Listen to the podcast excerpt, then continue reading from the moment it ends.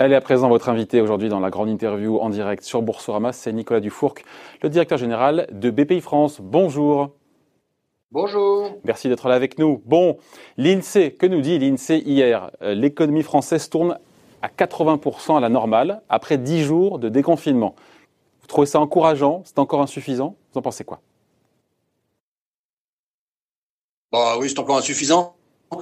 Bon, euh, euh, le taux d'activité dans l'industrie est en train de remonter. Il remonte un, petit peu lentement, mais je suis pas très inquiet. Hein. C'est sûr que plus ça monte lentement, plus plus le, le, la poche de de pertes qu'on va devoir pousser sur les six années qui viennent ou sur les dix années qui viennent est importante. Hein, mais mais euh, je regarde le momentum. Le momentum est pas mauvais.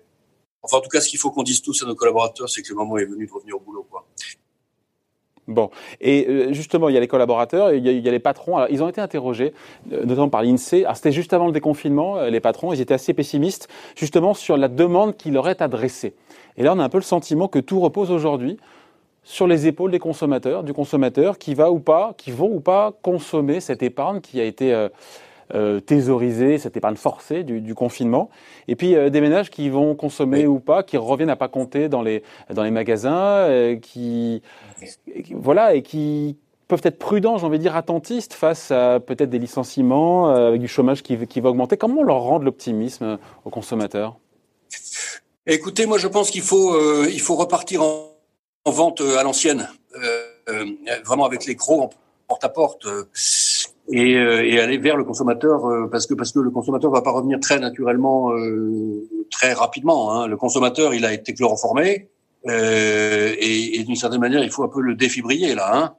Hein. et, ça, et ça suppose ça suppose des, des techniques de vente pas forcément très classiques. Il faut vraiment retourner au contact, quoi. Hein. évidemment, il faut modifier à la marge un certain nombre de produits qui sont plus adaptés à ce que le consommateur demande maintenant. Cela dit, il y en a d'autres qui Vous sont très demandés. Hein. Vous pensez à quoi, par exemple? Bah, je sais pas. Alors évidemment, il y a quelque chose qui est compliqué techniquement pour l'industrie du textile. C'est sûr que les modes, ont, été préparés avant. Bon, euh, mais enfin, je, non, mais je veux pas improviser. chacun connaît mieux son secteur que moi. Moi, je connais le mien. Mais ce que je sais, c'est que chaque secteur doit s'adapter à, l'évolution du désir euh, implicite du consommateur. En tout cas, le consommateur, faut faut aller le réveiller euh, tête à tête, porte à porte. Hein, ça va pas se faire tout seul. Ouais. après, derrière, il y a les aides possibles. Encore une fois, on a vu cette semaine ce plan de soutien à la filière automobile du, président de la République, euh, auquel évidemment BPI euh, fait partie. Mais euh, comment est-ce qu'on fait encore une fois? Il faut, au-delà, on a vu des aides, encore une fois, à l'achat, à la conversion de voitures, à l'achat de, voitures électriques ou pas. Il faut, il faut aller plus loin. C'est la question du plan de relance, Nicolas Dufourc, évidemment. À quelle échéance En faisant quoi? On a parlé de baisse de TVA ciblée. Qu'est-ce que vous soutenez, vous? Quelles sont les bonnes idées de la BPI et de Nicolas Dufourc non, non, non, mais je pense que honnêtement, euh, on, en, on, en, on en, comment dire, euh, les plans se succèdent et c'est des plans qui sont euh, euh, salués par les professionnels. Le plan tourisme est un plan très ambitieux. Je pense que c'est le plan le, probablement le plus ambitieux de tous les pays d'Europe hein, aujourd'hui. Euh, le plan auto qui a été annoncé, c'est un plan également extrêmement ambitieux, qui a été salué par toute la profession.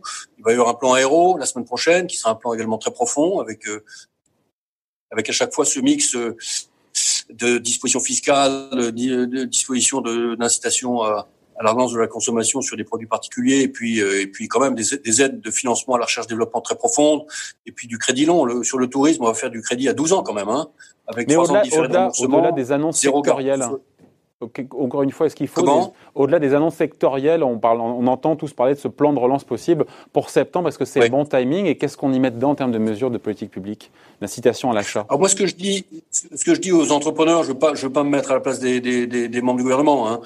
Ce que je dis aux entrepreneurs, c'est bien sûr, il y aura une sorte de plan de relance global euh, sur lequel tout le monde est en train de travailler, euh, à forte dominance verte d'ailleurs, hein, euh, en septembre.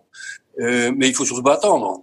C'est-à-dire que je, moi, vraiment, je, je, je, je, crois très fortement dans ce que je dis. C'est-à-dire que quand je dis qu'il faut repartir à l'ancienne, euh, en, en, mode quasiment colporteur pour aller chercher les, les, les, clients les uns après les autres, vraiment, je le pense. Et je pense qu'il faut surtout pas attendre septembre. Surtout pas attendre septembre. C'est au fond ce que font les restaurateurs quand ils sortent de leur restaurant pour faire de la vente à emporter sur le trottoir, c'est ça. Il faut intercepter les, les, les clients maintenant. Hein. Avec l'idée. Et, euh, et ça, il faut faire tout de suite. Comment? Oui, pardon, la, connexion n'était pas bonne. La connexion n'était pas bonne. Mais euh, euh, je reviens dans l'idée de rendre, réinsuffler de l'optimisme auprès des consommateurs, alors que on parle non plus de, deuxième vague sanitaire, mais de, deuxième vague sociale. Comment est-ce qu'on fait pour encore une fois redonner de l'optimisme? Il y a cet optimisme encore une fois que ben, la pandémie semble s'effacer, en tout cas si, si elle est bien saisonnière, semble s'effacer pour l'instant. Ouais. Écoutez, donc il faut d'abord toujours rappeler que c'est une crise sanitaire et que euh, elle a conduit à une fermeture administrative de l'économie et que cette crise est en train de rentrer dans le passé. En tout cas, euh, c'est ce qu'on ce semble voir. J'espère que ça sera confirmé cet après-midi par le Premier ministre. C'est ce que disent les hospitaliers, en tout cas, des grands hôpitaux d'Île-de-France avec lesquels on est en contact, et que par conséquent, euh, après fermeture administrative, il y a réouverture administrative de l'économie et que euh, avant de dire qu'on est parti dans une crise de 29, euh, une crise qui va durer 10 ans, un état de désespoir collectif, etc., euh, il faut d'abord se souvenir de ça. moi, je pense que je, je pense que euh, très, très, clairement, les anticipations sont autoréalisatrices. C'est-à-dire, si on se met tous dans un état euh, de, de, de, catastrophisme fataliste, ça va pas le faire, quoi. Alors nous, GBPI France, on n'y croit pas du tout, pas du tout. Hein. et on a quand même beaucoup d'indicateurs vous, n'y croyez pas, dans ces cas-là, pourquoi est-ce qu'on a notre, ministre de l'économie, Bruno Le Maire, qui nous dit oui, il y aura des faillites et des licenciements dans les mois à venir, comme si on ne pouvait pas éviter l'inévitable. Il faut se préparer à des. Certains disent de plus en plus, c'est ce que laisse entendre le ministre, des vagues de plans sociaux, de, licenciements, de faillites, malgré tout ce qui a été fait. On va en parler juste après, du, du PGE, du prêt garanti par l'État, du chômage partiel, tous ces milliards qui sont injectés sectoriellement. Non, mais l'économie va fonctionner. C'est-à-dire qu'il y a des secteurs qui sont des secteurs qui, ont, qui sont en grande difficulté, des grandes difficultés durables, parce qu'ils vivent des transitions euh, de, de, consommation et de technologie qui sont euh, vertigineuses, en particulier l'aéronautique.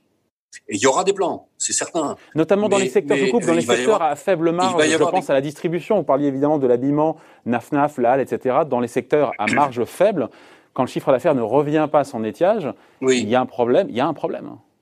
Oui. Oui, mais bien sûr, mais il faut, il faut avoir un, une vision économique des choses. C'est-à-dire que c'est pas une vision euh, fataliste au sens où il y aurait quelque chose de stable qui tout d'un coup euh, connaîtrait une mort subite.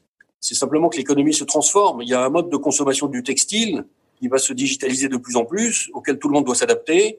Vous avez des marques qui s'adaptent plus ou moins bien. Voilà. Vous avez des, vous avez des marques qui sont qui, qui alors je, je ne veux citer évidemment euh, aucune marque particulière, mais euh, quand, notre publicité qu'on a lancée cette semaine dit euh, entrepreneur, on, se relève, on se révèle, car toutes les tendances s'accélèrent. C'est ça qu'on veut dire. Et donc vous allez voir des grands entrepreneurs qui vont euh, qui vont euh, en fait incarner cette, cette, cette, sorte de nouvelle économie qui qui vient un peu plus tôt que prévu.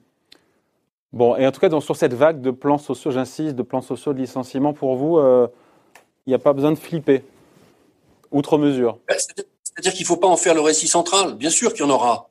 Et, il y a quantité de dispositifs pour les accompagner, et on travaille tous dessus. Et en particulier, on va essayer d'être intelligent, c'est-à-dire que euh, c'est dans des, industries à, haute valeur ajoutée que, la demande est faible aujourd'hui. Donc vous allez avoir des ingénieurs euh, exceptionnels qui vont être disponibles sur le marché, dont on a euh, critiquement besoin dans d'autres secteurs. Donc il y a, y a, un sujet de matching entre offre et demande dans l'ensemble des secteurs. Mais voilà, ce que je veux dire, c'est que autour du récit sur euh, le, le, le, possible que nous ne voyons pas venir pour l'instant, hein, puisque euh, encore une fois, nous, nous avons euh, directement et indirectement du capital dans 4000 entreprises. Donc on voit bien ce qui remonte. Aujourd'hui, ne remontent pas des plans sociaux. Ils sont tous en train de, de, de, reprendre leur équilibre, etc. Donc on verra ça plutôt, je pense, en septembre-octobre. Et c'est octobre-novembre que on, L'heure de vérité, ça sera la rentrée. On aura le fin mot de l'affaire. L'heure de vérité, sera la rentrée. Oui, mais ce que ce que je veux dire, c'est qu'il y a un autre récit, qui est le récit du renouvellement complet de l'économie. Hein, autour de la digitalisation, de la décarbonation, avec quantité d'entrepreneurs, certains de la French Tech, certains de la French Fab, euh, certains du secteur des, de la transition climatique, qui vont faire des choses incroyables et qui vont créer de l'emploi aussi. Hein. En quoi, en quoi, encore une fois, je, je vraiment j'insiste, c'était une crise sanitaire. Il ne tient qu'à nous que d'en faire une crise économique, mais il ne tient qu'à nous aussi que d'en faire euh, ce que c'était, c'est-à-dire une crise temporaire avec un rebond. Voilà. Mais ça suppose une dépense d'énergie alors, euh, d'argent, évidemment, mais ça, vous avez bien vu les capitaux qui sont mobilisés, considérables. Au-delà de ça, il faut collectivement une dépense d'énergie énorme de la part des entrepreneurs. Voilà. Après le, après le moment des soignants, il y a le moment des réveillants. Il faut réveiller la société française. Alors, autre sujet, Nicolas Dufour, évidemment, euh, le PGE, le prêt garanti par l'État. Euh, j'aimerais qu'on actualise un peu les chiffres. On est pas loin de 80 milliards d'euros, c'est ça, de accordés, distribués aux entreprises qui, ont, qui sont venues toquer à votre porte, enfin aux portes des banques pour le coup. Quel est le chiffre le plus frais? Quel est le chiffre le plus, pardon? Le plus frais, le plus actualisé en Non, non, mais vous y êtes. Grosso modo, c'est 80 milliards d'euros ce, matin et 470 000 entreprises. Bon, on va aller vers 100 milliards, 500 000 entreprises. Hein. Et puis, je pense que ça va continuer. De toute façon, le PGE dure jusqu'à la fin de l'année. Et c'est un produit fantastique. Il y a une enveloppe de 300 milliards d'euros. Il y a une enveloppe, Nicolas Dufour, de 300 milliards d'euros. Elle sera ou pas, a priori, atteinte d'ici la fin de l'année? Elle ne sera pas atteinte, a priori, d'ici la fin de l'année. Cette enveloppe de 300 milliards? Non, mais bon, c'était des enveloppes indicatives. Hein. L'essentiel, l'essentiel, c'est l'efficacité du, du dispositif. Il faut vraiment rendre hommage à, aux, 17 000 agences privées, hein, des banques privées françaises, qui ont distribué cette prestation avec une composante d'aide d'État et d'intérêt général. Ils ont fait un travail exceptionnel et ça continue. Donc, euh, où est-ce que ça s'arrêtera? Je peux pas vous le dire. Euh, les banques pensaient qu'il fallait grosso modo 200 milliards, l'État pensait plutôt 300.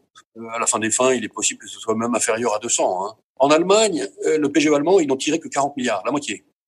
La moitié, et, pour, et pourtant les, la part de garantie d'État était de 100%, contrairement à 90% en France. Ouais. Comment vous l'expliquez? Quelque part, la banque ne prenait plus aucun risque, puisqu'elle pouvait prêter à tout le monde, puisque le risque était transféré in fine sur, sur l'État et les finances publiques. Alors oui, mais le 100% était réservé à des entreprises qui avaient un résultat positif depuis trois ans. Ah, ah c'est la petite condition. Et donc ça limitait un petit peu, voilà. Bon, est-ce que non, mais je pense que la comparaison dit quelque chose de l'efficacité du système bancaire français. Et de l'état de santé. Vous m'avez entendu? Oui, et de l'état de santé du secteur bancaire français par rapport à l'allemand. Et de l'état de santé du secteur bancaire français? Non, non, c'est quand même une machine de guerre. Donc c'est un, un, succès pour vous indiscutable, ce, ce, ce, pont aérien de cash, comme vous le disiez. Après, la question qu'on se pose, il fallait effectivement euh, fournir euh, du cash euh, à des boîtes qui, dont la trésorerie était asséchée. Et encore une fois, est-ce que c'est pas le plus dur qui commence aujourd'hui? Pour ces boîtes-là Parce que le chiffre d'affaires reprend doucement, parce que les coûts, il faut bien les payer, parce que voilà. Non, mais bien sûr. Mais c'est pour ça que je parle d'une nécessaire dépense considérable d'énergie hein, pour que l'économie reparte un peu comme une fusée verticale. Sinon, euh, si, voilà, le, moment qu'on a vécu est un moment euh, totalement unique où on nous a demandé de nous arrêter et l'État a tout pris en charge. Voilà. Euh, ce moment est terminé. Hein. Enfin, il va se terminer. Le chômage partiel continue un peu, mais grosso modo, on va dire que ce moment est en train de se terminer. Et le relais doit être pris par euh, par les forces vives. Voilà. Et les forces vives, c'est quand même beaucoup les entrepreneurs. C'est c'est les entrepreneurs, c'est la publicité, c'est les soldes, c'est tout ce qui va exciter la société. Ouais. Après, encore une fois, donc succès de ce de ce prêt garanti par l'État. Mais vous parlez de la fusée qui doit décoller, mais la fusée elle va être lestée euh, de dettes. Les dettes, les entreprises françaises étaient déjà avant la crise euh, très très endettées historiquement. Euh, et le risque, effectivement, si l'activité redémarre pas assez rapidement, après j'entends évidemment la dimension psychologique auto-entretenue de ceux qui ont peur de consommer. Donc effectivement, il faut il faut lâcher les chevaux comme on dit. Mais euh, si l'activité ne repart pas assez nettement, pour beaucoup de boîtes à faible profitabilité, à faible marge, il y a ce qu'on appelle le, scénario du mur de la dette. Et Geoffroy Roux Bézieux que vous connaissez évidemment, il dit, je reprends, c'est une interview à Challenge qu'il a donnée, il a dit, il a pris sa petite calculette, je le cite, hein, les PGE sont généralement souscrits pour un montant équivalent à 25% du chiffre d'affaires, à rembourser sur 4 ans, ça fait un remboursement d'environ 6% par an, alors que la rentabilité moyenne des PME ne dépasse pas 3%, l'équation est impossible. Ah, ça coince là, hein. vous en pensez quoi? Bah, Je suis pas d'accord avec lui. Je suis pas d'accord avec lui. D'abord, sur les, sur les, les, les 500 000 entreprises, il y a 90% de TPE. Hein, qui ont pris des, des, tout petits, des tout petits PGE. Bon, ils vont, ils vont étaler, euh, on va dire 25 000, 30 000 euros sur 6 ans. Euh, c'est pas du tout infaisable. C'est pas la mer à boire. Ensuite, je suis pas sur 6 ans. Encore non plus pour dire que les entreprises françaises, que les entreprises françaises étaient déjà euh, surendettées. Je, nous ne le pensons pas. Euh, S'agissant des PME et des ETI, hein, qu'on connaît quand même bien, et des TPE. Alors, pour vous, il y, a un biais, il, y a un biais, il y a un biais grand groupe, il y a un biais grand groupe qui, euh, qui capte la majeure ah partie de l'endettement, c'est ça Et donc, si on devait euh, sortir les grands groupes, si on regarde uniquement les, PE, les TPE et les PME, pour vous, il n'y a pas de surendettement? Oui. Non, c'est pas ce qu'on voit du tout dans notre portefeuille. En tout cas, nous, on a 200 000 clients actifs. On peut pas dire qu'on était sur du surendettement. Alors, c'est vrai que, évidemment, il y a des entreprises qui avaient déjà pris pas mal de dettes parce qu'elles, parce qu'elles investissaient. Elles ont pris un PG en plus. Elles vont l'étaler sur six ans. Bon, la, vraie question, à laquelle on n'a pas totalement de réponse aujourd'hui, c'est ces entreprises qui sont des entreprises bien gérées, de qualité, etc. Est-ce qu'elles ont pris seulement du PGE de trésorerie ou est-ce qu'elles en ont profité un petit, pour prendre un petit peu de PGE d'opportunité hein? Parce que tout de même, un crédit, un crédit sans garantie à 0,25% sur un an et, euh, et, grosso modo, euh, enfin en tout cas chez BPI France, 1,8% sur 6 ans. Donc il y a un effet d'aubaine pour vous, c'est ça? On peut le mesurer cet effet d'aubaine? Ben non, justement, on peut pas. On peut pas. Mais je fais l'hypothèse qu'il y en a quand même pas mal euh, qui en, en ont profité pour pour se pour se réarmer euh, à, à coût extrêmement faible. Et pourquoi hein pas d'ailleurs hein euh, euh, et pourquoi pas d'ailleurs Non, mais c'est pour ça que je prends le PGE encore une fois comme une très très bonne nouvelle, parce que à la fin des fins, on a, on a donné, euh, on va avoir donné 100 milliards d'euros de, d'énergie vitale à l'économie française.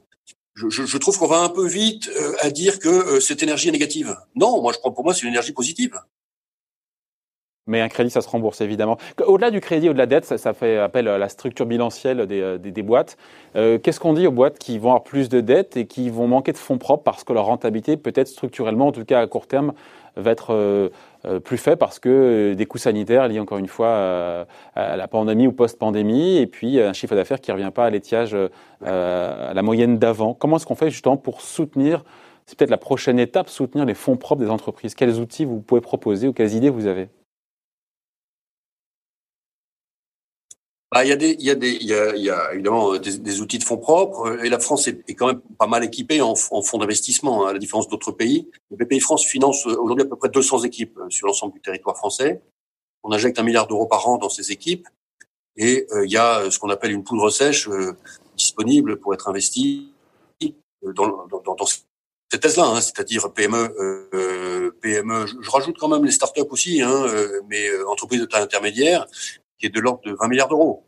Donc, il y a des équipes qui sont prêtes à investir, ça c'est sûr et certain. Euh, elles peuvent faire quelques milliers de tickets. Nous, on a lancé un, on a lancé un, un plan qui s'appelle le plan 1200, qui consiste à faire 1200 tickets en 12 mois euh, avec nos partenaires privés, hein, c'est-à-dire 100 tickets par mois. Euh, ça s'est jamais fait, ça. Hein. Ah, des tickets, c'est-à-dire des tickets de combien? Bah, ça dépend. Euh, on peut faire des moyennes, bien entendu, mais mais vous pouvez avoir, si vous faites des obligations convertibles, vous pouvez vous pouvez aller sur des tickets faible, hein, de l'ordre de 200 000 euros. Si vous faites des tickets d'equity, vous pouvez faire des tickets moyens de 800 000 à 1 million d'euros. Et puis ensuite, les tickets d'entreprise taille intermédiaire, vous allez sur du 5 à 30 millions d'euros. On peut en faire, on peut en faire 100 par mois. Si on se mobilise, on peut en faire 100 par mois dans les 12 mois. Hein, et puis continuer ensuite.